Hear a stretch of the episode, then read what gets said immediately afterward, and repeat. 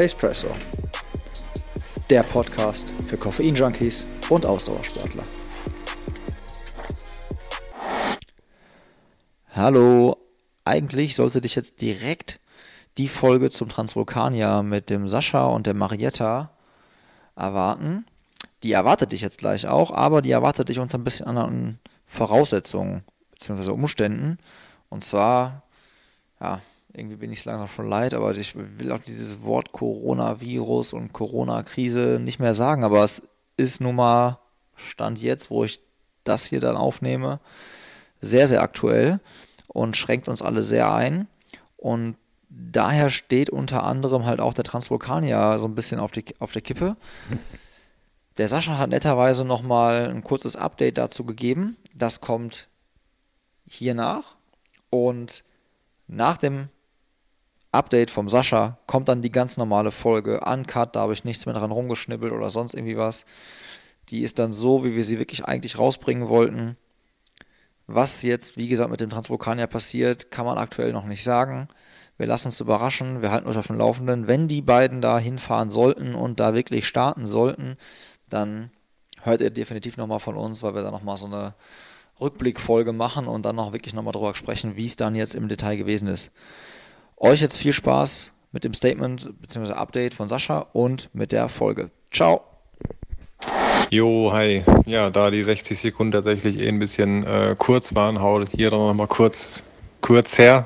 Äh, kleine Rückmeldung zum Training jetzt für Transvulkanier, was halt eben derzeit kein Training ist, weil ähm, ich momentan mit den Betrieben, die ich ja mit meiner Freundin zusammenführe, ähm, und meinen eigenen Business momentan wirklich gar keinen Kopf äh, habe, um selbst zu trainieren. Äh, wir müssen in der Zeit jetzt tatsächlich selber erstmal schauen, wie wir uns organisieren. In, in dem Zusammenhang auch noch äh, privat umziehen. Ähm, das heißt, für Laufen, Training habe ich auch wirklich keinen Kopf. Ähm, das ist halt schwierig. Wenn unabhängig davon würde ich wahrscheinlich weiter so ein bisschen für mich trainieren, wie es halt geht, ähm, aber alles entspannt. Ähm, ich habe das im Auge, inwieweit da jetzt Transvulkania stattfinden wird oder nicht. Die wollen sich ähm, im April entscheiden, wann ein Termin gesetzt wird, wann dann die Entscheidung getroffen wird, äh, ob es überhaupt stattfindet oder nicht. In dem Zusammenhang muss man sich jetzt natürlich leider auch um so Sachen kümmern wie Unterkunft, Storno, ja, nein. Da habe ich jetzt auch schon mit der Unterkunft geschrieben und habe halt auch Verständnis, dass die wahrscheinlich sagen, ich, äh, wir sind auch erstmal gerade ein bisschen überfragt und überrannt, aber die Leute sind eigentlich sehr kulant und sagen, ey, wenn das wirklich verschoben werden sollte, dann verschiebt, äh, dann könnt ihr auch äh, kostenlos äh, alles so weit anpassen und verschieben. Äh, das wäre kein Problem. Ähm, in dem Sinne warten wir jetzt erstmal ab, was jetzt alles so jetzt die Zeit bringt. Ähm, und hoffen einfach, äh, dass, dass, dass das stattfindet. Und wenn das dann stattfindet, dann würde ich das relativ entspannt. Gott sei Dank bin ich körperlich dazu in der Lage, das ohne großes Training äh, dann auch trotzdem relativ entspannt zu laufen. Aber an Training ist derzeit für mich äh, nicht zu denken. Ich muss schauen, wie ich mich finanziell über, über Wasser halte. Und dementsprechend, ähm, ja, habe ich mental nie das Gefühl, ich habe jetzt gerade Zeit. Im Gegenteil, also ich bin halt echt von morgens äh, 7 Uhr bis abends 10 Uhr äh, am Rödeln und am Machen und am Tun und versuche halt natürlich auch in meinem Business meinen Kunden hinterherzukommen, Nachrichten zu beantworten, Sachen anzupassen und dementsprechend also das Training. Wenn Leute es da draußen gibt, die sich dafür vorbereiten, würde ich empfehlen, macht halt entspannt eure Läufe, macht ein bisschen längere Läufe, versucht ein bisschen Höhenmeter mitzunehmen, aber macht nichts Intensives, das schwächt euer Immunsystem, macht entspannte Läufe, äh, nicht zu lang die Läufe, also alles, wo ihr merkt, das äh, ist mir jetzt zu lang, dass es mich danach aus den Schuhen knockt ähm, das ist dann halt doof, ne? Das Open-Window-Effekt, es werden Stresshormone, Killerzellen äh, erstellt und dementsprechend dürfen, sollte man diese Läufe nicht zu lang machen, aber alles, was entspannt ist, geht auf jeden Fall noch. Aber an Struktur ist halt teilweise derzeit bei mir zumindest halt nicht zu denken. Ja, ich hoffe, anderen geht's anders. Herzlich willkommen zu einer neuen Folge Pace Presso. Mein Name ist Tobias Prinz und neben mir sitzt der Sascha und die Marietta.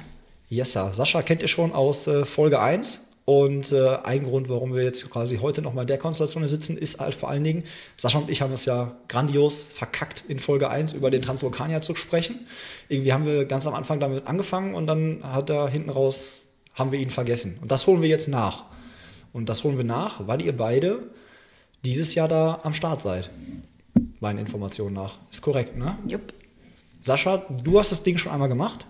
Äh, genau, ich bin einmal den Ultramarathon gelaufen, äh, also die volle äh, Runde und einmal nur den, in Anführungszeichen, Marathon. Es gibt verschiedene Distanzen, aber da kommen wir dann gleich, denke ich mal, noch zu. Aber ich bin äh, schon zweimal am, habe ich am Event teilgenommen. Und für dich ist äh, jetzt das erste Mal, Marietta, ne? Ja, genau. Es ist für mich auch der erste Lauf, der über die 42 Kilometer geht. Es sind ja 45 die Marathondistanz da mhm. und ja, das erste Mal, dass ich den laufe. Ja, krass. Äh, erzähl mal noch ein bisschen was zu dir. So, wann hast du mit Laufen angefangen? Was war so bis jetzt so die Distanzen, die du so gemacht hast? Was hast du ähm, vorher mal gemacht? Gib uns mal so einen kleinen Einblick. Okay, so richtig nur mit Laufen angefangen habe ich im Sommer 2018, so vor anderthalb Jahren. Äh, da habe ich auch Sascha kennengelernt und der erste Lauf, den wir zusammen oder für den wir zusammen trainiert haben, das war der Halbmarathon in Dortmund. Davor habe ich eigentlich mein Leben lang nur Fußball gespielt, habe dann so ein bisschen aus beruflichen Gründen da aufgehört und bin ins Laufen reingerutscht. Ja, dann was für Distanzen. Es war als erstes dieser Halbmarathon in Dortmund. Äh, dann ging es eigentlich relativ schnell ja, mit so ein paar, paar 10 Kilometerläufe und dann im, vor ziemlich genau einem Jahr, im Frühjahr 2019, bin ich auch schon meinen ersten Marathon gelaufen in Hamburg. Und im Sommer, im Juni letzten Jahres, den Base Trail beim Zugspitz Ultra Trail. Das waren so meine Läufe bisher. Und da hast du dann richtig Bock auf Berge bekommen? Da habe ich richtig Bock auf Berge bekommen. Das war, glaube ich, auch der, ja, mein Lieblingslauf bisher. Und dann habe ich geguckt, was gibt es da noch so mit Bergen. Ähm, habe von Sascha gehört, dass der Transvulkanier ganz gut sein soll und habe mich dann mal dafür angemeldet. Wo wir jetzt quasi bei Step Nummer 1 sind, so die Anmeldung. Wann, also der, der Wettkampf ist wann? Einmal nochmal so zur Info dieses Jahr? Der ah, ist im Mai. Anfang Mai, 8. Der, Mai, ja. Genau, jetzt müsste ich tatsächlich gucken, 8. Mai, 9. Mai, jetzt ist auf jeden Fall äh, relativ früh im Mai. Mhm. Und äh, die Anmeldung, ich empfehle spätestens sich im November, Dezember des Vorjahres sich anzumelden und erfahrungsgemäß dann so in dem Bereich äh, das ausgebucht äh, Zeichen mhm. ähm, für, die, für, den, für den Ultra und für die Marathondistanz ist. Der Halbmarathon in der Regel sogar noch doch früher ausgebucht ist. Es gibt auch noch einen Halbmarathon. Okay. Und es gibt einen Vertical K in, der, äh, in dem Format. Der ist zwei Tage früher, der ist schon donnerstags. Vertical K für die Leute, die das jetzt nicht kennen, also ein vertikaler Kilometer, ähm, also 1000 Höhenmeter auf einer Strecke von sieben Kilometern ähm, die man dann halt eben auch so schnell wie möglich dann äh, hochlaufen darf. Das ist eine super schöne äh, Felswand, äh, wo dann so eine Strecke äh, hoch ähm, ja, in, die, in, die, in die Wand gezogen äh, ist. Also das haben die jetzt nicht extra fürs Rennen gemacht, die war halt schon vorher da und haben sich halt überlegt, wie, wie, wie kann man da noch mal einen Wettkampf draus machen. Äh, den gibt es halt auch noch und viele machen das in Kombination, dass man sagt, man macht donnerstags noch den Vertical K und äh, samstags sind dann die Hauptwettkämpfe. Genau. Und der ist dann das die sind immer, also der Vertical und der Halbmarathon sind in der Regel noch ein bisschen früher ausgebucht. Da sollte man auf jeden Fall sich sputen. Zur Anmeldung muss ich aber dazu sagen, äh, da gibt's, da kann sich nicht jeder anmelden. Okay. Äh, Egal welche Distanz kann sich nicht jeder anmelden oder geht das nur irgendwie ab Marathon? Hm, ich glaube, Vertical könnte das jeder machen, mhm. aber selbst ab äh, Halbmarathon musst du doch Halbmarathon war, nee, war glaub, ohne. Halbmarathon ist ohne Quali. Marathon und Ultramarathon musst du, ist ein Qualilauf. Die wollen halt sehen, dass du ein bisschen Erfahrung hast. das, die wollen noch nicht mal eine gewisse Zeit, die wollen halt nur ein alpines Rennen. Beim Marathon soll der so mindestens 20 Kilometer gewesen sein und beim Ultramarathon sollen das mindestens 40 Kilometer gewesen sein im alpinen Gelände. Bei der Anmeldung musst du denen dann so einen Link mit reinpacken von der Ergebnisliste von deinem Qualifikationslauf, ne? okay. damit die halt sehen, die wollen halt nicht, dass das so quasi dein, dein erster Dein Lauf ist, so, ne? äh, in dem, weil das halt schon natürlich, aber komme ich gerne gleich noch, noch zu, zu der Strecke, aber da muss man auf jeden Fall vorher äh, in dem, und das, das muss, das darf nicht irgendwann mal gewesen sein. Ich bin doch vor zwölf Jahren mal in der Zugspitze gelaufen. Nee, das muss ein Jahr vorher, in diesem Zeitraum äh, vorher gewesen sein. Also so das ist relativ aktuell.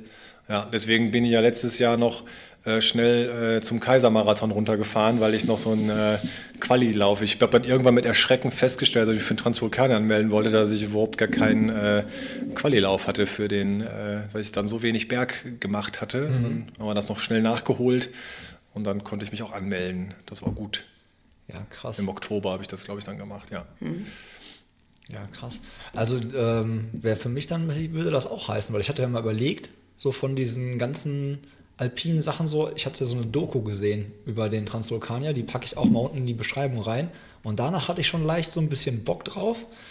Hab dann aber gedacht, mit deinem kaputten Meniskus so bergab, die letzten Kilometer könnte wahrscheinlich ein bisschen scheiße werden. Die letzten Kilometer ist witzig, das sind 18. Ja, aber die gehen nur noch bergab, ja, habe ich, ja. hab ich zumindest dieser Dokumentation ja, entnommen. Nur, ich mache Anführungszeichen gerade. Ja, ja, klar. Ähm, das ist der technisch krasseste Part, so, glaube ich. Also für die Kniegelenke und für die Oberschenkelmuskulatur und auch Hüfte ist der, der, die 18 Kilometer vom höchsten Punkt der Insel ähm, vom Puerto de los Muchachos oh, runter. Akzent, ey, hör mal, Alter, hätte ich ja gar nicht mitgerechnet jetzt. Runter zum, äh, ich hatte zwei Jahre Spanisch in der Schule, äh, äh, runter bis zum Meeresspiegel.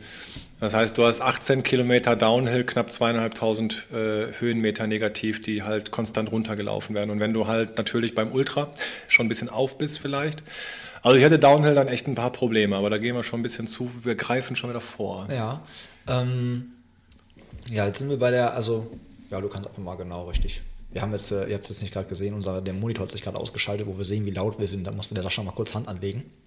Das Gerne. läuft. Ähm, ja, wenn wir jetzt quasi, wir haben jetzt, ihr habt jetzt äh, euch angemeldet. Ähm, der Startschuss ist in welchem Ort? Kannst du das auch nochmal so mit Akzent gerne? nee, das, äh, es ist unterschiedlich. Äh, das Ziel ist immer das gleiche. Mhm. Nee, anders, auch, auch das nicht. Mhm. Entschuldigung. Mhm. Also es ist ein bisschen komplizierter. Es gibt ein Ultra. Der Ultra, der beginnt am quasi äh, südlichsten Punkt der Insel La Palma. Wo sind wir überhaupt? Transvulkania ist auf der Insel La Palma. Bitte nicht mit Malle verwechseln. La Palma ist eine eigenständige Insel auf den Kanarischen Inseln. Mhm. Und dort gibt es den äh, südlichsten Punkt Faro de boah, Fuencaliente. Okay. Äh, das ist, da ist ein, äh, ein Leuchtturm und der Start ist dort vom Ultramarathon um 6 oder 6.30 Uhr, bin das mir nicht ganz sicher. beeindruckende Bilder, die ich gesehen genau. habe, wo alle mit Stirnlampe da stehen und die sich dann da so durch diese Genau. Die Besonderheit ist, dass du auf jeden Fall die Stirnlampe haben musst. Mhm. Du musst auch aber ein Rücklicht quasi haben. Du brauchst ein rotes Rücklicht. Das wussten viele auch, als wir das erste Mal hingefahren sind, wussten wir das auch nicht. Und dann kannst du natürlich auf der Insel noch eins, eins holen, aber die lassen dich ein, ja. ohne, ohne Rücklicht dann nicht los. Ähm, das ist dann auch für Fotografen von hinten dann immer auch, aber es ist tatsächlich wichtig, dass man äh, so ein rotes Rückblinklicht dann noch äh, dran hat. Ähm, genau. Und weil das sehr eng ist, also es starten da ja dann noch ein paar, paar äh, tausend Leute, darfst du zwar für den Lauf an sich Stöcke benutzen, aber nicht auf den ersten sieben Kilometern. Hm, okay. Da musst du deine Stöcke auf jeden Fall eingepackt lassen. Ähm, bringt dir aber eh nichts. Du musst da so ein Sandfeld äh, auch teilweise hochlaufen und da bringen dir die Stöcke teilweise auch nichts. Aber du kannst die Stöcke benutzen. Es ist keine Pflicht, dass du welche dabei hast. Nein, nein, nein. Du kannst Stöcke okay. benutzen. Äh, du musst sie nicht dabei haben. Aber wenn du sie dabei hast, darfst du sie erst ab Kilometer 7, ab dem ersten Checkpoint, ab der ersten VP, darfst du sie erst benutzen. Ab dann holen die meisten Leute dann erst ihre ihre Sachen halt raus. Gibt's, Entschuldigung, hm? gibt's noch etwas, was du mitnehmen musst? Also Stirnlampe mit Rücklicht? Gibt es noch irgendwie, muss ich eine Jacke dabei haben? Muss ich Ja, äh, ja. x Liter Getränke dabei haben? Gibt es irgendwelche Voraussetzungen so? Absolut. Also diese, gut, das, das ist gut, dass du es fragst. Für mich ist es dann teilweise schon immer alles so selbstverständlich. Klar, ne? halt nicht. Also du brauchst auf jeden Fall wieder deine entsprechende wetterfestes Zeug. Du musst äh, eine Mindest ähm, Anzahl an, an, an, an, an äh, Flüssigkeit mitnehmen. Ich meine ein Liter, anderthalb Liter. Ich gucke es gleich nochmal kurz eben nach, damit wir es auch äh, fix haben.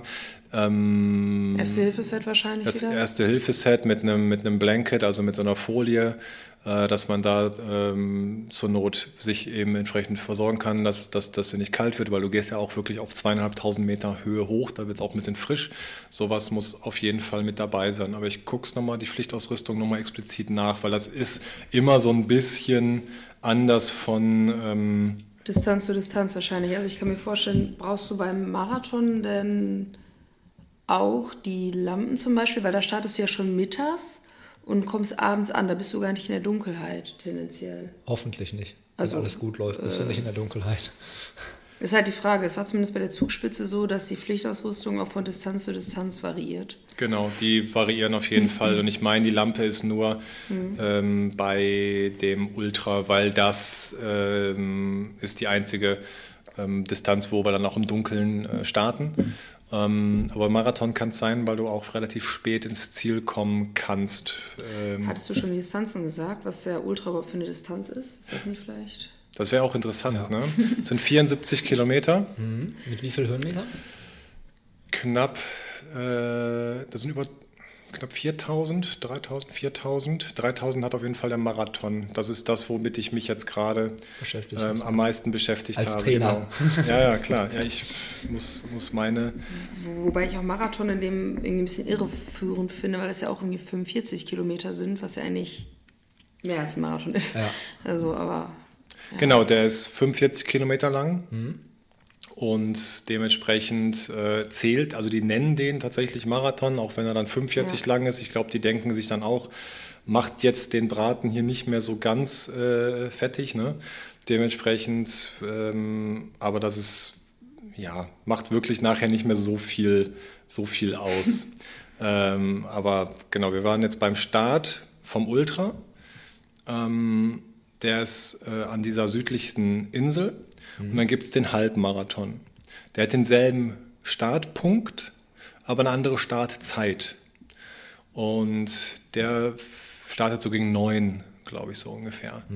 Und dann hast du ein Ziel vom Halbmarathon in der Mitte der Insel, El Team heißt es, glaube ich. Und da kommst du dann als Halbmarathonläufer ähm, rein. Und gleichzeitig, das ist dann das Finish vom Halbmarathon, aber der Start vom Marathon. Und der Marathon und der Halbmarathon combined zusammen, das ist dann der Ultramarathon. Also die, die Ultras laufen, die laufen quasi erst den Halbmarathon Und dann dann nochmal den- Marathon. okay. Genau. Und wenn man das richtig sich cool ausrechnet, das hatten wir letzte Mal probiert, da bin ich nämlich dann auch mit äh, Chris äh, gelaufen und mein Ziel war es, den, die ersten 21 Kilometer dann in knapp vier Stunden zu laufen, weil ich um 10 Uhr in dem Marathon-Startbereich sein wollte, mit dem Ziel, dann mit Chris da mitzulaufen, aber ich war ein paar Minuten zu spät, deswegen sind die dann schon losgerannt. Das heißt, wenn ihr in Ultra lauft und ihr plant eure Pace so ein, dass ihr um 10 Uhr in diesem VP seid, dann lauft ihr nämlich genau mit allen Marathonstartern los, ähm, was dann wieder in dem Folgeanstieg dazu führen kann, dass ein bisschen Stau ist. Also entweder gebt dann richtig Gas und probiert um 9.55 Uhr da zu sein und dann seid ihr vor den Leuten. Wenn ihr schon merkt, kann sein, dass man ein paar Minuten später ist, dann kann man sich an den VPs wahrscheinlich ein bisschen mehr Zeit lassen, weil im Endeffekt steht ihr nachher eben Stau, also weil da gehen dann ein paar Kilometer flach und dann geht es in den Anstieg hoch und das ist dann immer nur so einer nach dem anderen und dann kann es schon mal zu einem gewissen äh, Stau führen. Ja, genau. Und das heißt, da musst du ja auch echt gucken, wo habt ihr jetzt eine Unterkunft gebucht? Also wenn du jetzt, du, Im, Im Ziel, ne? Ich habe die Unterkunft jetzt mit der Erfahrung, die ich jetzt ein bisschen hatte, äh, habe ich die Unterkunft jetzt am Finish vom Marathon gebucht. Ähm, der, das äh, Finish vom, vom Marathon ist in Tazacorte. Das ist ähm, die Küste auf der Westseite. Und äh, das ist halt ganz cool. Du kommst dann im Marathon in, in Zielbogen ins Finish. Und äh, wenn du ein bisschen dann warm gelaufen bist, weil das ist auch noch ein bisschen heiß, kannst du direkt ins Meer durchstarten und dich äh, quasi im Meer abkühlen. Und wenn du das getan hast, dann brauchen wir 150 Meter äh, zu unserer Ferienwohnung, die wir da gemietet ja, haben. Und dann können wir da ähm, uns abduschen. Ja. Aber wenn du halt in Ultra läufst, dann musst du halt von der Küste nochmal fünf Kilometer so eine Bananenplantage hoch, um in Los Llanos äh, dann ins Ziel der Ultramarathonis äh, zu kommen. Und da sind nochmal fünf Kilometer mit 500 Höhenmeter äh, ganz am Ende. Also das hat mir, also mir hat, das, der, mir hat der Downhill mehr, mich, mich hat der Downhill mehr Kraft gekostet als die fünf Kilometer am Ende nochmal hoch mit 500 Höhenmeter. Da muss ich sagen, das ging von der Muskulatur für mich persönlich ganz gut. Ich habe aber auch wirklich auf den fünf Kilometern nochmal irgendwie 40 Leute überholt, weil die halt wirklich gesagt haben, geht gar nicht mehr. Mhm. Mir hat es relativ gut gefallen, aber ich kann verstehen, wenn man sich das auf der, auf dieser Höhenmeter-Sache äh, mal anschaut, das ist dann nochmal so, du bist quasi Kilometer 70 und dann darfst du nochmal fünf Kilometer mit 500 Höhenmetern. Also jeder, der mal ein bisschen Höhenmeter gemacht hat, der weiß, was das dann bedeutet. Also da habe ich nochmal locker eine Dreiviertelstunde gebraucht für, für fünf Kilometer. Das, das, das easy. Krass. So, jetzt haben wir schon mal so die, die Distanzen mit jeweils den Höhenmetern, mit einem kleinen Tipp, wo man übernachten könnte, je nachdem, welche, was man dann auch da macht, also wo man startet. Jetzt wäre natürlich noch ganz interessant, weil bevor man da an den Start geht, macht man ja auch noch so ein bisschen was, nämlich trainieren. So, jetzt äh, sitzen ja hier quasi auch Trainer und Athletin wie sieht, sah ungefähr so die Vorbereitung aus, so für, für dieses Event? Sag mal so ein bisschen was. Also es gab ja einen Vorbereitungswettkampf jetzt, glaube ich, auch. Ne? Also Rottgau war ja schon so ein bisschen. Nee, deine Quali war ja quasi Zugspitze. Genau, genau. Also qualifiziert oder genau, mein Qualilauf war im Juni die Zugspitze. Ähm, ja, in meinem Fall ist es halt ein bisschen speziell, weil ich jetzt verletzt war und jetzt gerade erst wieder so ins Training starte jetzt unmittelbar vorher ein, ähm, äh, ein Trail-Berglauf oder so als, Quali äh, als Trainingslauf habe ich jetzt eigentlich Heute. Kein Wettkampf, genau. Nur heute, heute in Hagen. Heute, heute in Hagen. Heute in Hagen. Holen wir richtig holen mit heraus. Die letzten 500 auf jeden Fall. Ich laufe jetzt quasi auf dem Weg dahin den äh, Halbmarathon in Berlin noch. Es ist flach, mhm. aber es ist so eher auf dem Weg dahin. Äh, habe jetzt schon auf dem Trainingsplan ähm, immer mal wieder ein paar Höhenmeter, ein paar Läufe, die ich an der Hohen Sieburg mache. Ähm, jetzt aber kein spezielles Rennen vorher. Aber ja, ist vielleicht auch ein bisschen dem geschuldet, dass ich jetzt verletzt war und erstmal wieder so ein bisschen wiederhergestellt werden muss. Was sagt denn der Trainer? Muss man, also muss man, kann man sich überhaupt hier in unseren Gefilden auf die Bedingungen, die einen dann da erwarten, vorbereiten? Also sei es auf die, auf die Hitze ja sowieso wahrscheinlich schwierig, aber auf den Untergrund, auf die, auf die Technik, die es benötigt, da runterzukommen und auch auf die Höhenmeter, die einen erwarten, um da hochzukommen. Also man kann sich auf jeden Fall hier vorbereiten für so einen Lauf. Ich habe das äh, seinerzeit ja auch für den CCC gemacht, das heißt den, den 100 Kilometer Lauf am Mont Blanc, da habe ich mich überwiegend dann auch an der Hohen Sieburg vorbereitet. Mhm.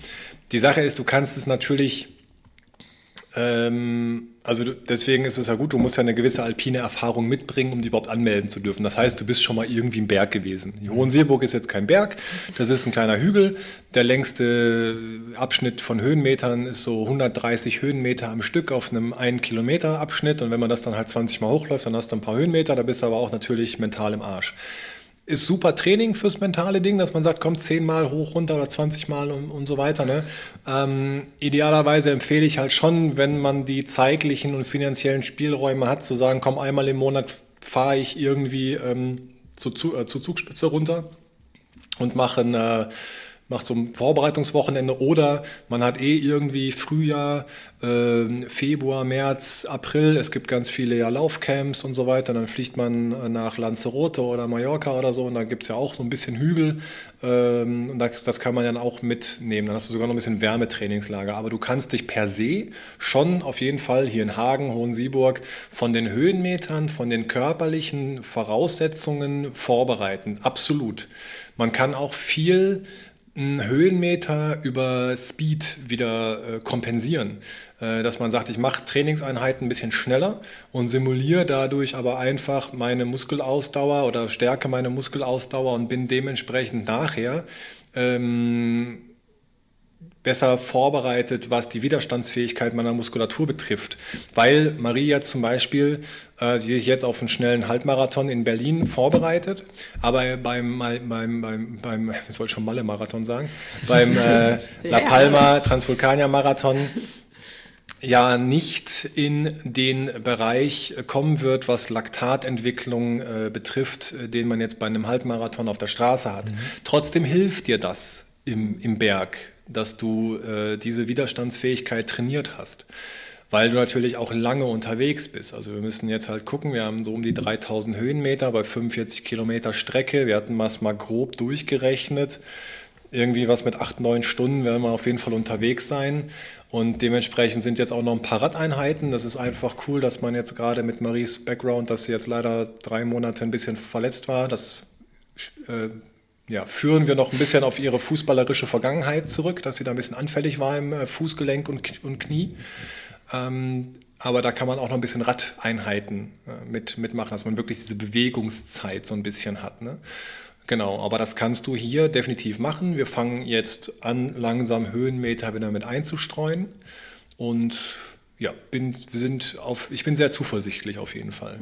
Aber Trainingslager im Sauerland oder so ist nicht geplant, ne? Also, weil da haben wir auch so ein paar größere Hügelchen noch so. Ja, ähm, geplant ist es nicht, nee. Aber es ist eine gute Idee, man kann das äh, machen, weil ich meine, wir fahren im Endeffekt hier, wie lange, 40 Minuten, glaube ich, hin.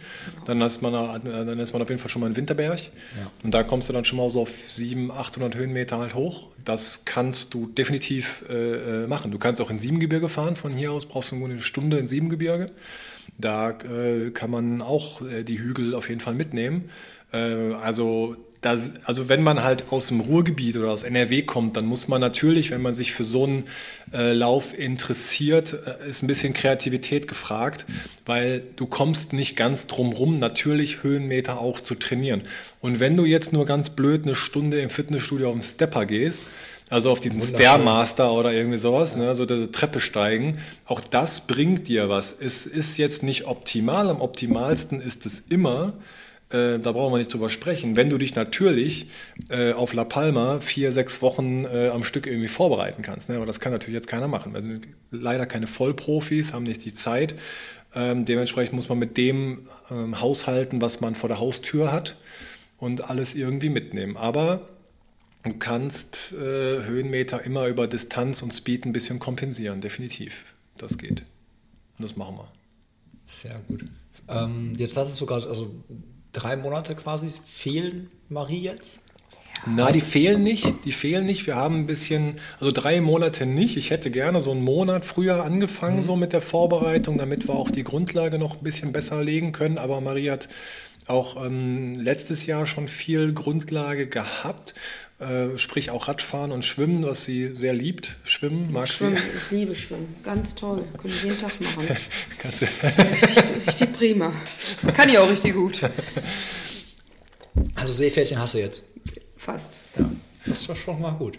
Ja, also man muss ein bisschen äh, schauen und da ist natürlich dann jetzt der, der Trainer, der das alles sehr personalisiert, gefragt und da ist auch bei mir Kreativität immer vorhanden und ich muss halt ein bisschen gucken. Jetzt ist Marie natürlich auch noch Ärztin und hat noch 24-Stunden-Dienste, das heißt, das muss ich als Coach immer berücksichtigen, kann ihr nicht sagen, du, das ist mir egal, dass du 24-Stunden-Dienst hast, du gehst jetzt heute laufen und das geht halt nicht. Ne? So wie heute. So wie, ist ja egal, dass du das Du kommst jetzt aus dem Dienst, das ist aber was anderes, als wenn du jetzt gestern Dienst gehabt hättest.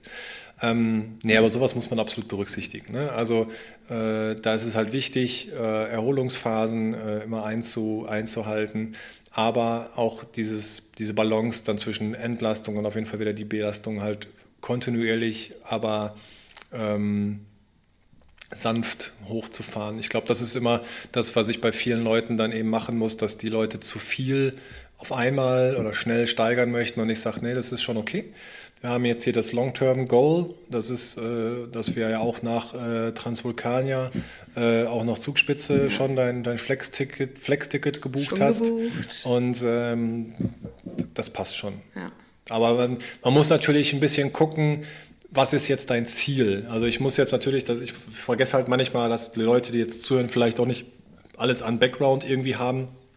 Ziel ist jetzt bei Maria auch nur, in Anführungszeichen, also wirklich großen Anführungszeichen, nur ankommen. Ne? Also das ist auch schon ein sehr ambitioniertes Ziel, absolut.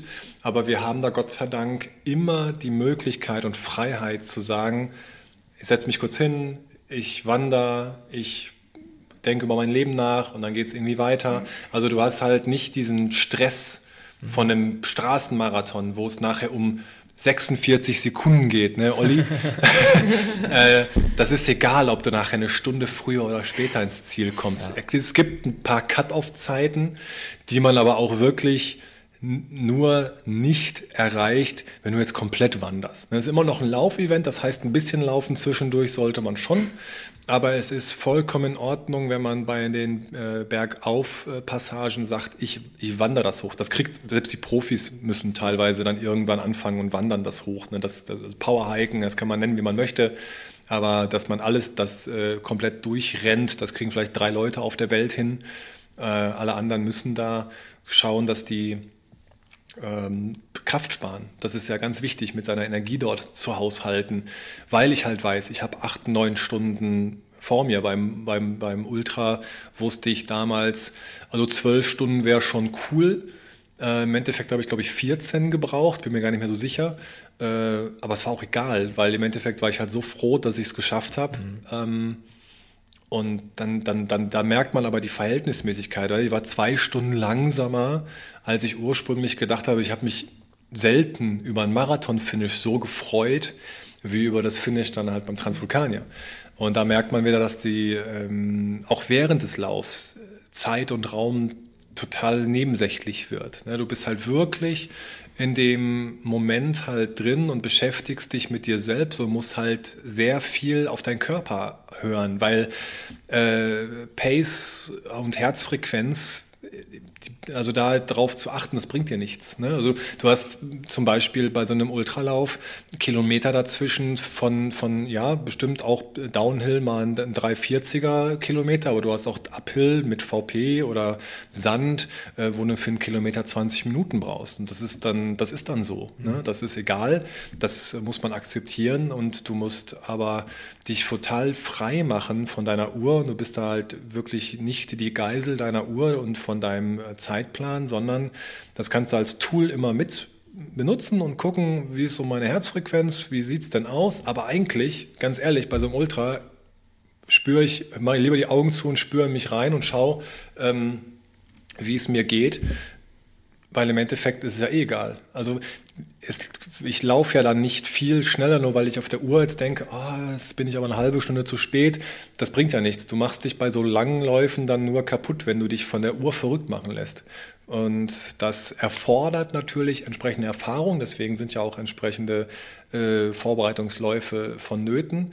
Aber das ist ein ganz interessanter Aspekt, wenn man von einem Straßenmarathon, Halbmarathon, also alles, wo man wirklich nur auf die Pace und Durchschnitt und so weiter schaut und du gehst in solche Geländeläufe, merkst du erstmal, wie, wie äh, nebensächlich das fast in Anführungszeichen ist. Natürlich ist es immer noch cool und man guckt halt zwischendurch so ein bisschen, ähm, aber du guckst da, also ich gucke halt immer so ein bisschen, wie viele Kilometer habe ich in einer Stunde geschafft im, mhm. im Berg. Das ist was anderes, als ich immer jeden Kilometer von der, äh, von der Pace her halt kontrolliere. Das ist so der gravierende Unterschied, der bei mir zumindest so ist.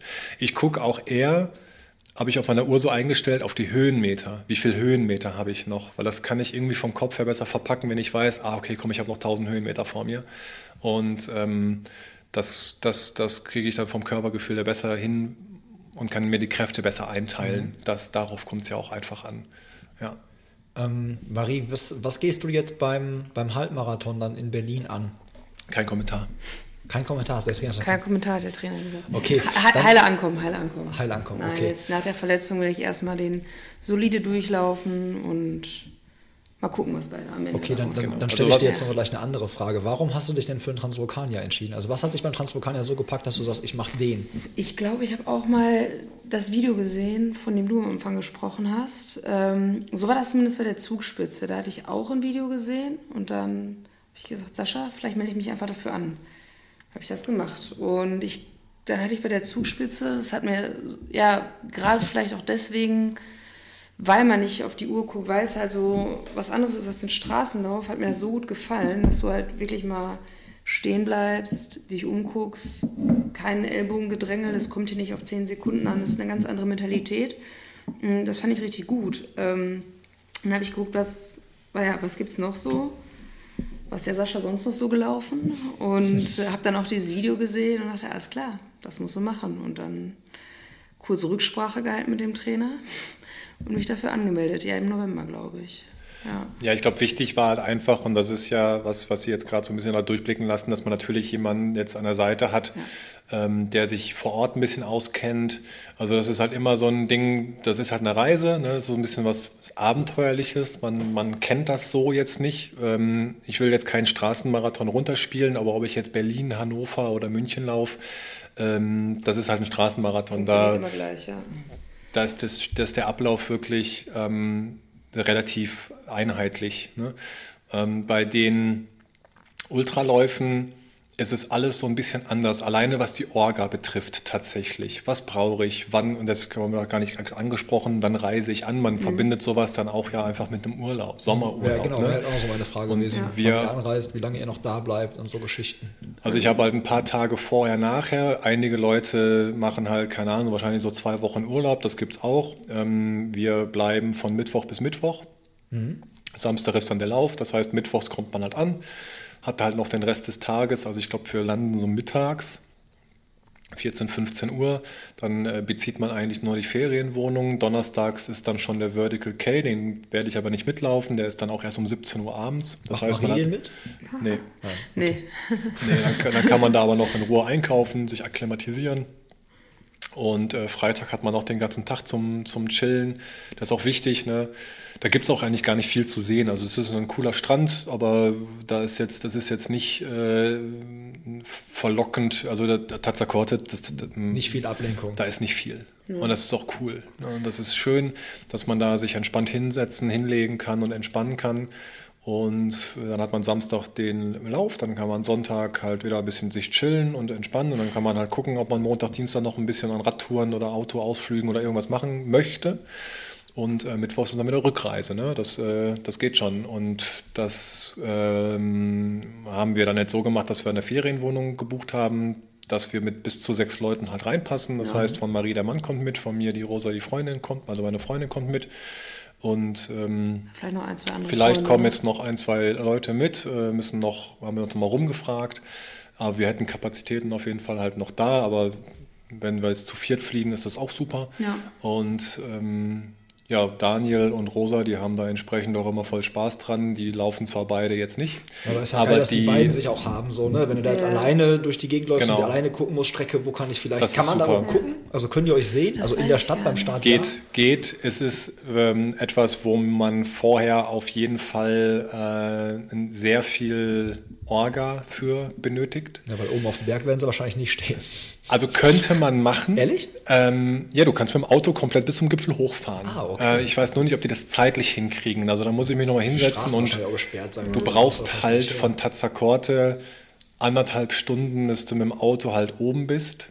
Und das ist dann fast schon die Zeitspanne, wenn sie dann runter und Straßensperren und so weiter. Im Endeffekt wird es dann darauf hinauslaufen, dass die wahrscheinlich im Ziel halt einfach warten. Aber das Schöne ist, die können sich halt online, wenn wir durch die Verpflegungspunkte gehen, bekommen die ein Update. Ne, Dann und dann ist der und der durch die VP gegangen und dann wissen sie ungefähr, wo wir sind. Über die Homepage kann man sich sogar, ich glaube, die haben Webcams aufgestellt, aber auf jeden Fall siehst du die Zwischenzeiten von den Verpflegungsstationen. Keiner. Aber ähm, also wenn man halt das drauf anlegt und die Profis machen das ja auch so und sind ja auch darauf angewiesen, dass die da ihre Support Crew an den VPs steht. Und das ist aber wirklich aufwendig, weil du teilweise schon nicht genau immer an die Strecke rankommst mit dem Auto. Das heißt, du musst irgendwo parken, du musst Vielleicht genau wissen, du musst, oder so. Nee. Also das ist wirklich schon so Gelände, dass du mit dem Mountainbike nicht durchkommst. Dann sollen, Keine die Chance. einfach, dann sollen die einfach im Ziel warten und schon mal Essen vorgekocht haben. Das wäre ideal. Genau. Ja. Das auf, Das jeden, ein das, das auf jeden Fall und im Ziel, äh, das, passt, das passt definitiv. Das, was am einfachsten wäre, wäre halt der, der Gipfel, aber das ist halt sehr lange Fahrtzeit und teilweise, weil wir die Straßen kreuzen, das ist das, was du sagtest, dann sind, dann sind die Straßen gesperrt. Da hat man dann nachher Gefahr, dass man nicht ganz ähm, rechtzeitig dann vielleicht wieder im Ziel ist. Aber die können sich da ganz entspannt an den Strand legen und dann kriegen die schon mit, wenn wir ins Ziel, Ziel kommen, auf jeden Fall. Ja, aber ähm, jetzt würde ich mal interessieren, so, wir machen jetzt mal, weil ich bin ja auch heute weniger vorbereitet als sonst. Nicht, weil ich äh, keine Lust hatte, mich vorzubereiten, sondern weil ich gemerkt habe, desto mehr ich vorbereite, desto äh, ja, m, weniger Platz haben wir dann halt so für spontane Sachen. Und zwar würde ich jetzt mal gerne wissen, du packst deinen Koffer, Marie. So. Also deinen Laufrucksack, Tasche. Was nimmst du denn jetzt so mit? Also was packst du da jetzt rein? Welche Schuhe packst du da ein? Welche Jacke hast du Armlinge dabei? Wie viel Gels packst du ein? Was für Gels? Riegel? Alles sowas, was du jetzt wirklich mitnimmst, um diese Distanz und diese Höhenmeter zu bewältigen. Würde mich mal interessieren. Also jetzt für den Steht das Lauf- noch gar nicht? Dein Setup quasi. Müsste jetzt auch spontan mir gerade überlegen. Ja, super, mach Ähm, das. Ich habe euch bei der Frage auch gemacht. Auf jeden Fall meine Trailschuhe, die würde ich natürlich einpacken. Welche? Also darfst ruhig hier Schleichwerbung Ähm, machen. Ich habe von Salomon welche, welches Modell weiß ich gar nicht. Mit dem bin ich aber auch die Zugspitze hochgerannt, das ging ganz gut, bis auf die 1000 Blasen. ähm, dann äh, eine kurze Hose, dann wahrscheinlich eine, so eine dünne Überziehhose auch von Salomon, die dann halt quasi die Körperoberfläche oder die Beine komplett bedeckt. Ein Shirt, idealerweise auch ein Sport-BH und so eine dünne, ganz dünne Jacke von Gore, die auch dann den Oberkörper bedeckt. Ähm, dann packe ich das in meinen Laufrucksack. Startnummernband und so ein Zeugs? Startnummernband, ja, muss ich noch überlegen, wie ich die festmache, aber wahrscheinlich ein Startnummernband.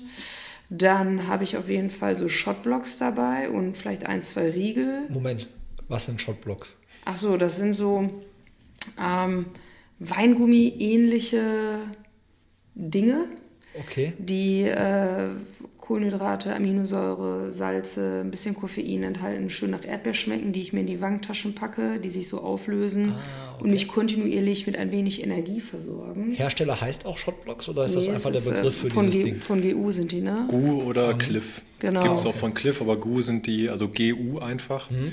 Äh, Gustav Udo. Ja, Äh, da, davon sind die. ja. genau, die okay. habe ich auch bei so Wettkämpfen wie Halbmarathon oder äh, Marathon immer eigentlich bisher Mhm. genutzt. Auch bei der Zugspitze, das war ganz gut. Ja, dann gibt es ja dann auf jeden Fall meine Trinkblasen, dass ich die unterwegs auffüllen kann und was zu trinken habe. Was nehme ich noch mit? Ähm, ja, wahrscheinlich das erste Hilfeset. Und dann muss ich halt nochmal recherchieren, ob ich meine Stirnlampe einpacken muss. Mm, Das kommt. Äh, so, Laufsocken und Blasenpflaster. Mit denen ich. Ja, deine Frage. Genau, meine Frage. Ich wieder ganz spontan. Ja. Ähm, ich kenne das von mir aus dem Triathlon damals. Bin ich oft barfuß gelaufen in den Schuhen. Das weiß ich natürlich, das hat jetzt null mit Ultramarathon Ja. zu tun. Ne? Ähm, aber ich habe damals immer Babypuder in die Schuhe reingemacht. Macht ihr das als Ultraläufer auch in die Socken zum Beispiel, um Reibung zu vermeiden? Nein. Hm, Habe ich bisher auch noch nicht gemacht. Nee. Okay, war einfach mal eine Frage Nee, so, nee, nee, äh, also- weil so habe ich es im Triathlon mal gemacht, ohne Socken halt schnell irgendwie noch so Naja, oder aber du Kilometer kommst gemacht. halt äh, beim Triathlon ja einfach schon aus dem Wasser. Ja. Also ich glaube, Triathlon schwimmt man zu Beginn. Ja, das ist so. Ja. Das Ist richtig im Kopf? Ist richtig Dann so, genau. Rad- Dann laufen. Da kann sein, dass man da feuchte Füße hat. Und ich glaube, da macht das Sinn. Da bin ich aber nicht ganz firm drin, weil ich habe in meinem Leben ähm, zwei Triathlon gestartet und einen erst gefinisht. Klingt super. Äh, Ja, hätte mich einfach mal interessiert, weil es halt, also ich habe es ja damals gemacht, um die Reibung halt, um damit ich halt keine Blasen kriege. Und ihr seid auch mega lang unterwegs, die Füße schwillen ja an, du schwitzt und so. Ich, ich werde tausend Blasen haben, wie immer. Benutzt du so diese extra Socken, diese zweilagigen Dinger Das da? äh, werde ich dieses Mal tun. Das habe ich bei der Zugspitze verpasst und das äh, hat sich ein bisschen heimgezahlt. Bringen die was? Hast du die schon getestet? Ja, so, also so die, wie heißt es, Ride, Ride Ja, irgendwie Socks sowas, oder so. ja. Also so komme ich echt gut auch mit denen zurecht und bin zufrieden. Das hilft mir eigentlich ganz gut. Okay, jetzt habe ich dich gerade irgendwo unterbrochen. Du warst nämlich bei Schuhen und Socken und Koffer. La bei deinem Ja, Koffer. ich glaube, ich hatte alles. Ne? Was, was braucht man denn noch so? Ich gehe mal von unten durch. Schuhe, Socken, Hosen haben wir. Oberteile, Jacke hattest du? Sport- Jacke, Laufrucksack, Trinkblase. Laufrucksack, Trinken, Essen, Erste-Hilfe-Set, ähm, Stirnlampe fraglich.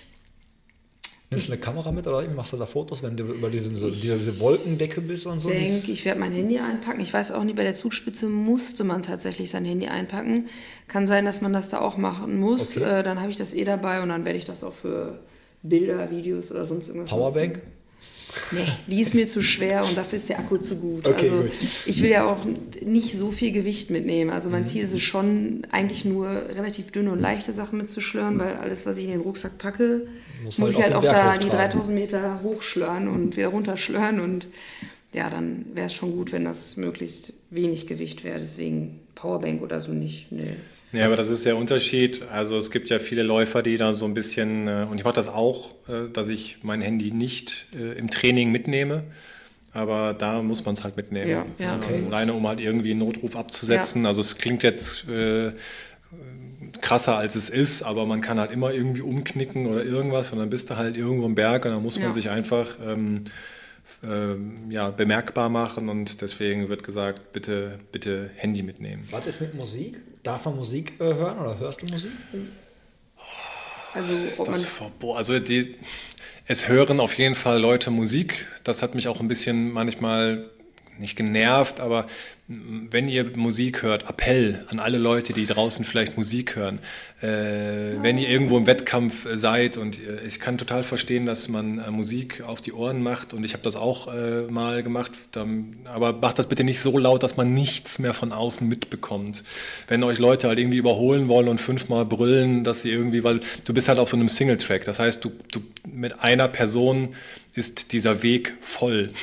Und dann komme ich nicht an dir vorbei, ohne dir dann halt irgendwann mal vielleicht auf die Schulter zu klopfen. Und wenn man dann nichts hört, weil die Musik so laut ist, ist doof. Sonst gerne die Musik vielleicht nicht zu laut machen, damit man noch ein bisschen was mitbekommt. Ich bin mir aber nicht sicher, ob das generell verboten ist. Es gibt halt Läufe, die sagen generell keine Musik, aber da weiß ich, weil ich es halt zwei, dreimal hatte, die Situation, dass auf jeden Fall genug Leute auch äh, ihre, ihre äh, genau, Kopfhörer auf jeden Fall drin hatten. Definitiv. Zwei Sachen vergessen beim Koffer. Ja, hau raus. Laufuhr und Stöcke. Ja, Stöcke also auf jeden Fall am Start und Laufuhr, die muss ja auch relativ gut Akku haben. Was hast du da? Äh, Sunto von Garmin Garmin? Okay. habe ich die Phoenix irgendwas. Ich bin bei sowas ganz schlecht. Okay, Ich aber. Aber die hat im GPS, glaube ich, 24 Stunden Akku. Wenn ich die vorher gut auflade, dann äh, sollte das reichen, hoffe ich Ja, genau. zumindest. So, komm, ich habe die Pflichtausrüstung endlich gefunden auf der Homepage. Mein Passen Sie Spanisch war doch nicht mehr so gut. Du musst auf jeden Fall die äh, Kopflampe äh, draufpacken. Selbst Ah. die Halbmarathonläufer brauchen äh, eine Kopflampe, eine Oh. Stirnlampe. Wasser mindestens ein Liter. Habe ich? Äh, genau, das Thermalblanket, also diese, diese, Diese Schutzfolie, Genau, dein genau. Handy mit Batterie, steht hier extra. es gibt anscheinend Leute, die ein Handy mitnehmen ohne Batterie. Ah, ja, ja weil es leichter ist. Ja, wahrscheinlich. Und äh, aber auch wichtig, dein Folding Cup, ja, äh, genau. dein Faltbecher äh, mitnehmen. Ähm, Sustainability, ganz großes Thema, auch äh, gerade wenn man im Bergsport, also in der Natur viel unterwegs ist, die versuchen natürlich viel möglichst an Plastik zu vermeiden, äh, Müll, Abfall. Das heißt, man hat Mehrwegbecher, die man äh, zusammenfalten kann, wenn man sie nicht benötigt. Und wenn man an einer Verpflegungsstation irgendwo ankommt, faltet man seinen Becher auf und bekommt dann Wasser dort rein und kann dann daraus dann halt trinken. Das ist dann auch nur möglich in Rennen, wie anfangs erwähnt, wo es dir dann nachher auf die 10 Sekunden nicht ankommt, weil man stelle sich das im Berlin-Marathon vor, so, jetzt bin ich an der Verpflegungsstation, jetzt hole ich mal meinen Becher raus. raus. Ich stelle mich hier an. Und äh, habt ihr auch noch ein bisschen Nudelsuppe vielleicht? Und das äh, ist natürlich dann, man merkt man schon, dass die Verpflegungsstation, dass das n- nicht so hektisch ist, wie man es vielleicht ähm, von Straßenläufen gewohnt ist. Was ne? gibt's denn da so zu essen eigentlich? was kannst du was bestellen? Ah, apropos Essen. Obst und äh, Salzstangen, Nüsse. Kartoffeln? Also Zugspitze bin ich mir recht sicher, dass Kartoffeln gibt. Äh, ich glaube, die Speiner sind nicht für ihre Kartoffeln bekannt. Aber die könntest du ja dann auf den Berg liefern lassen von deinem Mann. Ah ja, So Daniel. eine schöne Folie Also ich hab Kartoffeln die- Daniel, mit bitte Sauerrahm. Kartoffeln. Nee. Also mit Kartoffeln, ich habe das äh, auch teilweise so, dass äh, du quasi so eine ähm, Druckverschlusstüte äh, nehmen kannst. Und also das sind diese lustigen Gefrierbeutel. Und da kannst du dann einfach äh, Kartoffeln vorkochen, reinpacken, ein bisschen Salz äh, und ein bisschen Öl rein. Und dann hast du die quasi in deiner äh, Tasche von deiner Laufhose, damit du die nicht ganz versaust, ist halt diese Plastiktüte am besten. Und wenn du zwischendurch halt irgendwie Hunger hast, kannst du mal ein Stück Kartoffel rein, rein, reinziehen. Also es ist wirklich wichtig. Also das ist vielleicht noch ein, ein großer Aspekt, ist, du wirst einen Ultramarathon oder diesen Ultramarathon äh, oder nur Marathon nicht nur mit Gels oder, oder mhm. Shotblocks laufen können. Es sei denn, du bist jetzt halt der Ultra-Profi und bist halt das gewohnt. Mhm. Aber man muss sich halt wieder überlegen, acht, neun Stunden, also ich krieg's ja nicht mal hin, acht Stunden auf der Couch zu sitzen, ohne dass ich irgendwie Hunger krieg. Und da laufe ich ja. Ne? Das heißt, du musst gucken, dass ein bisschen Kalorien auf jeden Fall reinkommen. Das heißt, das Obst, Gemüse, was du da äh, bekommst äh, an den Verpflegungsstationen, das musst du auf jeden Fall äh, zu dir nehmen. Du musst gucken, dass du mit den Gels natürlich noch ein bisschen arbeitest, aber auch irgendwas längerfristiges an Kohlenhydraten halt äh, mit beziehst. Ähm, sprich Kartoffeln. Äh, Rosa hat mir damals bei meinem ersten Ultramarathon Polenta äh, vorbereitet, dass ich mich irgendwann in die Verpflegungsstation hingesetzt habe und habe halt einfach Polenta gelöffelt. Mhm. Ähm, weil das einfach äh, langkettige Kohlenhydrate sind, die dir halt dann wieder über einen längere, längerfristigen Zeitraum äh, Energie geben. Du musst das halt immer vorstellen, dass du ein Gel im Marathon gibt dir halt Power für 15 Minuten und äh, dann brauchst du das nächste Gel und äh, jetzt muss man sich halt vorstellen, äh, Ultramarathon, 14 Stunden, alle 15 Minuten brauche ich ein bisschen Power, da kannst du dir mal ausrechnen, wie viel Gels du bräuchtest und irgendwann nach dem 20. Gel ähm, ja, übergibst du dich dann halt, wenn du Pech hast, ne? weil das irgendwann nicht mehr sehen kannst. Das Gel. Deswegen dieser Gummibärchenblock. Ja, oder die normalen Gels, Shotblocks und so weiter, ne? die sind dann, also die Shotblocks finde ich, da kann ich echt nicht zu viele von essen, die kannst du dir halt wirklich in die, in die Backentaschen halt packen, die lösen sich auf, die geben kontinuierlich ein bisschen Stoff, aber das reicht halt nicht aus. Musst halt ein bisschen rechnen, kalorienmäßig. 500, 600 Kalorien pro Stunde musst du halt schon irgendwie reinkriegen. Und ich habe mir teilweise auch so Burritos vorbereitet äh, einfach in Alufolie, packst du die irgendwie in, die, äh, in, die, in den Rucksack und dann habe ich mich mal drauf gefreut. Mexikanische so. Woche heute. Ja, ich habe das, hab das alles schon so vorpüriert, äh, so weniger Energie ich fürs Kauen aufwenden muss. Also da kommt dann echt der Mathematiker in mir durch. Wie viel Energieaufwand habe ich durch Kauen? Ne? Also, äh, das heißt, ich habe das relativ püriert, dass der Magen das auch, weil der ist ja auch irgendwann am Limit. Äh, der muss halt, du musst, der Körper muss Höchstleistungen bringen, weil du halt lange unterwegs bist und dann muss er auch noch verdauen. Das heißt, das Einfachste sind Suppen. Das kriegst du halt auch da in der Verpflegungsstation. Da kriegst du halt Nudelsuppe, Gemüsesuppe, ein bisschen mit Reis vielleicht drin. Das ist halt super, das kannst du einfach runtertrinken. Das hat dann mit Nudeln und Reis, besonders dann mit Reis, hat halt gute Kalorien und langkettige ähm, Kalorien. Und äh, Kohlenhydrate, das wollte ich sagen. Kohlenhydrate. Ähm, und jetzt habe ich den Faden verloren. Was hatte ich davor gesagt? Du warst einfach bei den Burritos. Du hast, glaube ich, Burrito. So ich habe die, äh, genau, genau, ich habe halt Süßkartoffel ähm, gestampft, äh, Avocado mit rein, Salz, Pfeffer, äh, ein bisschen Öl mit rein und das kannst du dann halt in den Burrito zusammenrollen und das zwischendurch habe ich halt mega drauf gefreut. Ne? Das ist halt die Balance wieder dazwischen, zwischen süß und doch vielleicht ein bisschen herzhaft zwischendurch, was einfach dann, ich habe halt dann Bock drauf gehabt. Ne? Zugspitze habe ich mir in meinen Dropback äh, äh, einfach eine Tupperdose mit Spaghetti halt reingepackt, nur dass ich halt mal ein bisschen was Vernünftiges was essen kann. Und das kann ich halt auch jedem nur empfehlen. Jetzt weiß ich, wo das Die, herkommt, so von Verpflegungsstation zu Verpflegungsstation. Ja. Da weißt du immer so, gleich gibt's Nudeln, gleich gibt's Burritos. Ja. Da hast du so ganz andere Vorfreude auf die Verpflegungsstation. Melonen gibt's da, ganz genau. leckere Melonen. Nee, das ist äh, wichtig und man sollte das vielleicht im Training auch ein bisschen üben. Ähm, dass man, weil viele haben ja das Problem, und ich habe das früher auch halt gehabt, dass man sagt, ah, also ich gehe jetzt gleich laufen, das heißt zwei Stunden vorher und dann muss ich gucken mit dem Frühstück ja. und dann muss der Bau. Ne? Wenn du Bock hast auf einen Ultramarathon, dann versuch erstmal, ob du in der Lage bist, Mittag zu essen und danach sofort laufen zu gehen. Oder Imbissbuden im Longer einbauen. Ja. Auch eine super Idee. Ja, aber wenn du das halt, wenn du das ähm, auf, auf ja, wenn, wenn, du das auf Long Term äh, nicht, nicht so ganz hinbekommst, zu sagen, ich habe jetzt was gegessen und eine halbe Stunde später geht es halt los, ähm, wieder mit dem Laufen, weil der Magen nicht mitspielt. Also das muss man, der muss man den Magen auf jeden Fall für sensibilisieren, dass der beides, also der Körper auch beides hinkriegt. Weil normalerweise, es ist die Ärztin ne neben mir, die kann da vielleicht noch ein bisschen mehr zu sagen, weil eigentlich kann ich nur eine Sache auf einmal. Ich kann verstoffwechseln oder ich kann verdauen. Und mhm. das ist ähm, ein Problem, wenn du halt sagst, ich möchte jetzt aber essen und laufen und brauche Energiebereitstellung und muss eigentlich verstoffwechseln und so weiter. Also das muss der Körper erstmal hinkriegen. Deswegen äh, hat gibt es auch, also ich, ich zähle mich auch dazu, beim ersten Ultra war ich auf jeden Fall ein bisschen überfordert körperlich. Und da hilft es dann halt schon, ähm, wenn man äh, jemanden an der Hand hat, äh, wo wir uns dann auch immer wieder zwischendurch, und es werden auch noch ganz viele Fragen aufkommen, wenn wir denn dann auf La Palma halt sind, ähm, dass ich äh, Marie da auf jeden Fall ein bisschen an die Hand nehmen kann, dann das ist halt gut. Ja, ich und bin gespannt. Also wir müssen auf jeden Fall, das habe ich mir gerade schon so gedacht, weil wir jetzt ja äh, gleich hier unser Bergtraining ansteht. Wir sollten vielleicht echt nochmal was zusammen machen, wenn ihr das Ding durchgezogen habt. So Ja. im Nachhinein. Ja, dann gerne. wird man wahrscheinlich nochmal ganz andere, äh, ganz anderen, ähm, ganz andere Informationen noch haben oder sich vielleicht auch jetzt Gedanken machen, wo man sagt, ja, okay, habe ich mir, habe ich mir so vorgestellt und so geplant, hat aber so nicht geklappt. Ich erzähle auf jeden Fall genau, was ich wann gegessen habe. Von Verpflegungsstation zu Ja, Verpflegungsstation. ich ne? traue das auch einer Frau besser zu mit Ja. dem Verstoffwechsel und Verdauen, weil ihr könnt ja Multitasking besser als wir Männer. Das das Deswegen glaube ich, das könnte bei, euch, bei dir vielleicht besser klappen noch. Ja. Wäre Also Frauen logisch. sind ja eigentlich eh die besseren Ultraläuferinnen, weil die einfach schmerzresilienter sind, resistenter. Ähm, und vom, Messlatte? Hier? Ja. Ne? genau, vom no Stoffwechsel, pressure, no pressure. vom, vom Stoffwechsel das, ja, also von der Grundidee. Ne, auch Ja. eigentlich sagt man, dass Frauen theoretisch bessere Marathonläufer sind, also Läuferinnen dann eben. Ähm, hat was mit dem Stoffwechsel zu tun, äh, Be Bereitstellung der Energie und halt eben diese Sch- Schmerzresistenz, die von der Natur auch eben erforderlich ist. Also ein Aspekt ist zum Beispiel, Frauen in der Regel gebären die Kinder. Das heißt, Frauen müssen schmerzresistenter sein äh, als Männer. Deswegen sind Männer natürlich auch immer todkrank, wenn sie einen Schnupfen haben.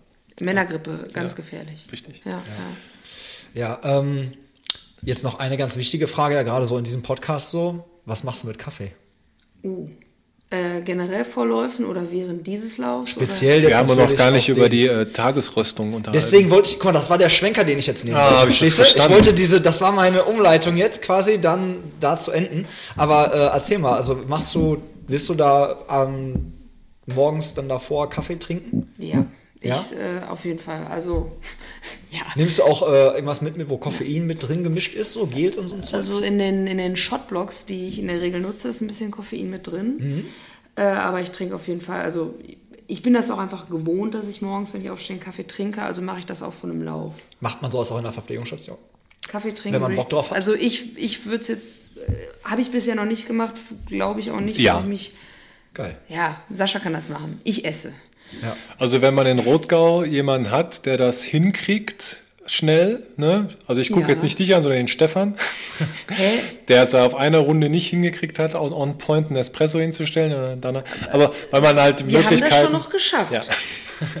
Jetzt tu nicht so, als ob wir nicht Ich habe da Espresso Beschwerden äh, gehört. Nee, nee, nee, das hat schon einmal richtig gut geklappt. Ja, also wenn man die Möglichkeit hat, in der Regel kriegst du jetzt an den Verpflegungsstationen kein Espresso gereicht, aber wenn du jetzt äh, deine eigene private Support Crew dabei hast und die haben halt einfach eine Bialetti mit einer mit einer Kartusche dabei, also einer, ähm, dass du selber ein bisschen äh, das eben zubereiten kannst äh, im Berg, äh, dann nehme ich das gerne an. Also ein Ja, Espresso so. Würde ich auch nicht Nein sagen. Daniel Weg. Das ist super. äh, genau.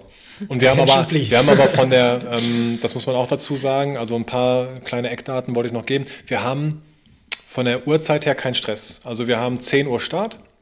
Wir, 10 Uhr morgens haben wir erst Start. 2 Uhr. Mittags. Nein, wir haben um 10 Uhr Start. Oh Gott. Ups, Und wir brauchen äh, 40 Minuten, dreiviertel Stunde vielleicht mit dem Bus äh, zum Startpunkt äh, von, von, von unserer Ferienwohnung aus. Und deswegen kann man morgens ganz entspannt eigentlich relativ gut auspennen. Beim Ultra ist es halt echt schwierig, weil die meisten Leute wirklich ja eben an diesem Finish, in diesem Finisher-Bereich äh, pennen. Und wenn du für den Ultra-Start, und das ist eigentlich der Punkt, wo ich gesagt habe, boah, den Ultra an sich finde ich den mega cool und schön. Aber du musst halt um 2 Uhr morgens aufstehen, um halt den Shuttlebus zu bekommen, um dann halt eine Stunde, anderthalb mit dem Bus. Ähm, warum ist denn der um 2 Uhr? erst? Ja, so. 2 Uhr. Ich, also ich, als ich den gelaufen bin, war der um Damals. 10. Ja, Ja, ja. Die ändern jedes Jahr was, Ja. damit da keine Routine um reinkommt. 2 Uhr mittags. Okay, warum? Ja, Dann, dann schreibe ich nochmal eine E-Mail. Eine Beschwerde. Das geht nicht, das bringt deinen Biorhythmus durcheinander. Ja, auf jeden Fall. Ich habe mich jetzt ganz auf 10 Uhr morgens eingestellt. Ja, dann. Aber der Ultra ist immer noch um 6. Vielleicht haben sie es deswegen auch gemacht, damit es entzerren, weil das ist das, was ich ja sagte. Mit dem Stau. Ähm, dass die Ultras in die Marathonläufer reinlaufen. Und vielleicht haben sie es deswegen jetzt geändert, um das ein bisschen zu entzerren. Und deswegen brauchen wir auf jeden Fall natürlich auch unsere äh, Lampe. Bis 11 Uhr haben wir Zeit, also 6 ja, macht Sinn. Äh, bis, also 7. Ist nur sieben Stunden Zeit, das wäre ganz schön. Also ich würde es nochmal gleich nachrechnen. 14 Uhr finde ich ein bisschen. 15, 16, 17, 18, 19, 20, 21, 22, 23. Da ist dunkel, deswegen Stirnlampe. 9. Ja, neun Stunden. Schaffe ich Neun. das? Ja, Ja, Muss ich mich anstrengen? ja. das läuft. Das Ja, läuft. prima. Und der Halbmarathon, guck nochmal danach. Ja, warte. Also ich bin mir sehr sicher, dass wir damals um 10 Uhr, und auch, als ich den Ultra gelaufen bin, war um 10 Uhr morgens äh, der Start. Aber gut, dass wir es nochmal nachgucken, dass die das anscheinend jetzt äh, für 2020 geändert haben. 8.30 Uhr ist der Halbmarathon. Hey, wir starten mit dem Halbmarathon. Ja, aber der Aber Halbmarathon startet ja, Ja, erst ja. Mhm. Äh, an der ganz anderen Stelle. Definitiv. Und das haben die wahrscheinlich dann auch geändert, weil die waren eigentlich um 9 Uhr morgens und da sind die Halbmarathon-Leute. Also ich bin damals, als ich den Ultra gelaufen bin, vom ersten des Halbmarathons noch überholt worden, bevor ich meine ersten 21 Kilometer dann halt hatte. Das äh, war auch schon interessant zu sehen, dass ich natürlich wusste, ah, ich habe jetzt halt noch ein paar Kilometer mehr, aber dass der trotzdem äh, auf diesen 20 Kilometern, äh, kurz bevor ich dann da war, der anderthalb Stunden quasi aufgeholt. Ne? Also das war halt schon, äh, Heavy. das war schon auf jeden Fall interessant. Aber das haben sie anscheinend jetzt auch geändert, dass die die äh, ein bisschen so entzerren, auf, auf jeden Fall. Ähm, ja. Ansonsten, glaube ich, zu den Kosten sollten wir noch ein bisschen was kurz sagen. Also der ist jetzt nicht der billigste, ist jetzt auch nicht der teuerste. Es ist so 75 vom, Euro hat es gekostet. Genau, der Ultra kostet 95, Plus halt 75 Flug, für den halt Marathon. Wohnung. genau, Flug. Das ist natürlich jetzt doof, pauschal Kann man irgendwas nicht- man rauszuhauen. ähm, was kostet so eine Ferienwohnung für sechs Personen? Für jetzt eine Woche? Ihr habt ja genau Mittwoch bis Mittwoch für sechs Leute. Äh, 150 pro Nase für die ganze Woche. Ja, das, Alter, das ist ja, Ja, das ist La Palma. das ist echt schön. das ist ja echt richtig stark. Das ist relativ günstig. Überleg Wir kriegst in haben Berlin beim, zum, Marathon, zum Marathon nicht zwei Nächte für den. Preis. genau, also für die Ferienwohnungen, die sind dann relativ günstig, wenn man dann relativ früh natürlich auch das bucht.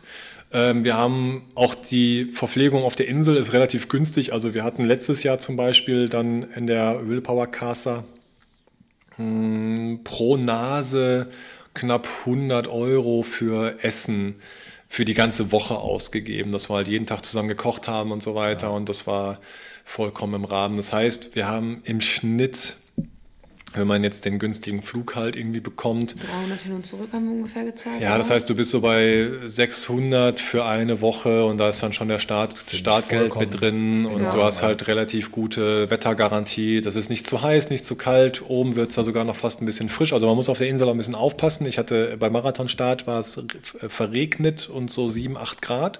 Da war es schon relativ frisch. Dann äh, kommst du den Berg hoch auf zweieinhalbtausend Metern Höhe, da ist auch noch relativ kalt, da ist dann irgendwann keine Wolken mehr und dann kommst du aber irgendwann die Kilometer wieder nach unten in Richtung äh, Küste und da wird es dann wieder relativ warm. Ne? Also da hast du gute Temperaturunterschiede, 20, 25, 25 Grad Temperaturunterschied ist äh, durchaus möglich. Das muss der Körper auch erstmal so ein bisschen, bisschen abkönnen, dass, dass sich das auf jeden Fall wechselt. Ja. Krass. Ja, also ich würde sagen, echt, lass uns mal darüber quatschen, wie es dann wirklich gewesen ist, wie, äh, ob ihr eure, eure Ferienwohnung empfehlen könnt, ob, äh, ob du irgendwas anders gemacht hättest, äh, jetzt sei es denn Vorbereitung, sei es denn irgendwie, ob du deinen Rucksack doch noch anders gepackt hättest, als es dann jetzt gemacht hast, oder ähm, ja, ob das nächste Mal dann statt Mojitos Pommes Schranke eingepackt wird oder so, ich weiß ja nicht, vielleicht gibt es da ja auch dann äh, noch irgendwelche Rückschlüsse. Eine äh, Sache müssen wir noch ansprechen, und zwar den Kaffee. Kaffee, genau. Marie, komm, Ha. Sag uns mal was. Ja, du, hast, du, hast den, du hast den Espresso ja quasi heute zubereitet und auch den Cappuccino. Den und der dritte war sogar mit Herzchen. Der, der war für dich, Der ne? war mit Herzchen sogar, genau. Ähm, fand ich gut. Cruzeiro von, Von Neues Schwarz, Neues ne? Schwarz, den, den kannte ich tatsächlich auch schon und äh, kann ich empfehlen. Mag ich, mag ich sehr gerne. Magst du mal kurz kommen? Ich war nämlich schon da, war ich nämlich vorbereitet. Da kannst du nämlich jetzt einmal den Zuhörern sagen, was der kann, wie viel der kostet und äh, wo es den gibt. Also, das ist ein Espresso aus Brasilien. Er heißt Cruzeiro. Geschmacksrichtung Schokolade, Nougat, Trockenfrucht. Äh, 250 Gramm kriegt man für 7,50 Euro. Ist ja voll okay. Ja, Ähm, schmeckt auch, glaube ich, so ein bisschen so wie angekündigt. Ähm, eher schokoladig und Richtung Nougat, wenig Säure. Im Cappuccino mit Oatly Barista Hafermilch sehr, sehr gut. kann ich, äh, kann ich zustimmen. Fand ich gut und ist halt geröstet äh, local. Deswegen, also ich habe den wieder ausgesucht, passend zu euch quasi als Gästen, weil ihr ja beide aus Dortmund kommt. Ne? Noch? Ja.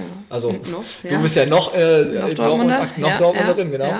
Ähm, deswegen halt ähm, geröstet wird er von Neues Schwarz, ist eine Kaffeerösterei in Dortmund. Gibt es, glaube ich, auch schon Hat sich, glaube ich, gut etabliert in Dortmund inzwischen. Ne? Das ist ein bisschen, weiß ich, ich das, aus dem Bauchhaus hätte ich gesagt, die gibt es zwei Jahre. Ich weiß nicht, ob ich damit richtig ich liege. schon länger. Schon länger? Wir haben, glaube ich, eine Rösterei und dann noch jetzt eine zweite Ja. äh, Filiale, so ein zweites Café, wo man Kaffee trinken kann. Da bin ich auf jeden Fall für euch, äh, habe ich da kurz im Halteverbot angehalten und habe den nochmal schnell geholt, weil ich dachte, der passt ganz gut zu Richtige euch Wahl. beiden als Gästen. Richtige Wahl. Ich Ja. bin zufrieden. Ich fand den auch von der, von, äh, ähm, ja genau, also wie er beschrieben ist, süßlich, wobei man das natürlich nicht beim Espresso mit, der ist jetzt süß vergleichen soll, aber süßlich, ne, wenn man Espresso miteinander vergleicht. Wenig Säure, finde ich, das hat man so sofort gemerkt. Ich merke das auch bei mir immer so von, dem, von der Magensäure dann sofort, dass es dann sonst, wenn es zu säuerlich ist, kriege ich die nicht runter.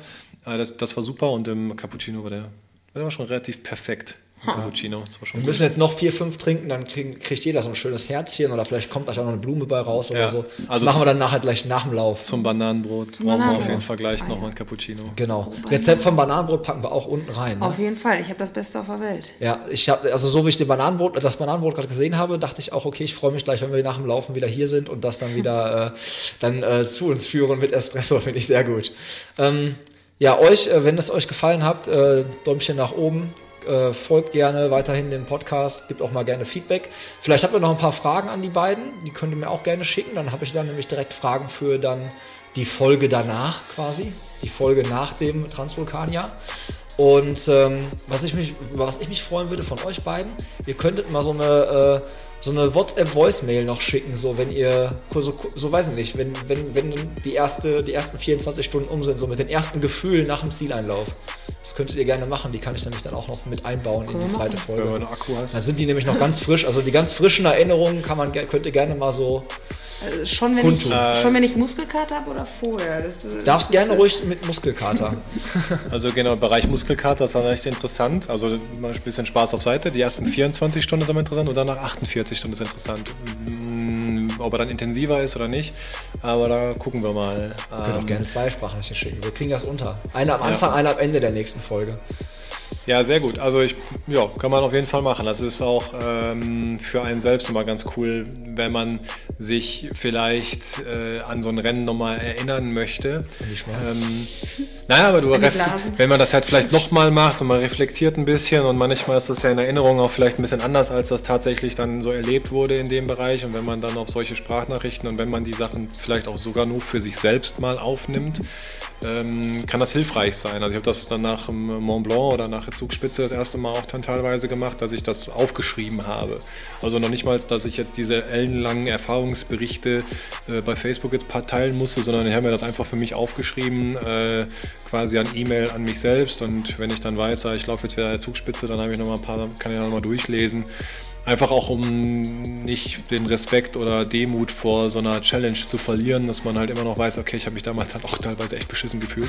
ähm, Versuche da mit dem nötigen Respekt immer noch hinzugehen und ich bin zwar jetzt relativ erfahren, aber auch ich gehe jedes Mal, und ich habe den Zugspitz 100er jetzt glaube ich zwei oder ich weiß nicht, dreimal, weiß ich, ähm, auf jeden Fall schon mindestens zweimal gemacht aber trotzdem immer noch äh, voller Respekt dahin gehen und sagen, das mache auch ich nicht und das macht keiner, auch nicht die Profis, die das vorne gewinnen, irgendwie auf der linken Schuhsohle.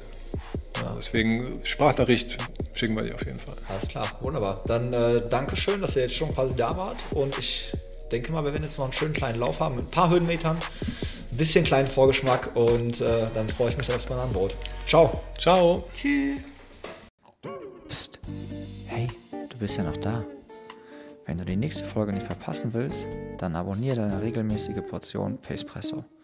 Wenn du so lange nicht warten willst, dann schau doch auf Instagram vorbei. Oder werde Teil unseres Strava-Clubs. So, für heute ist Feierabend und wir schließen das Café. Bis bald.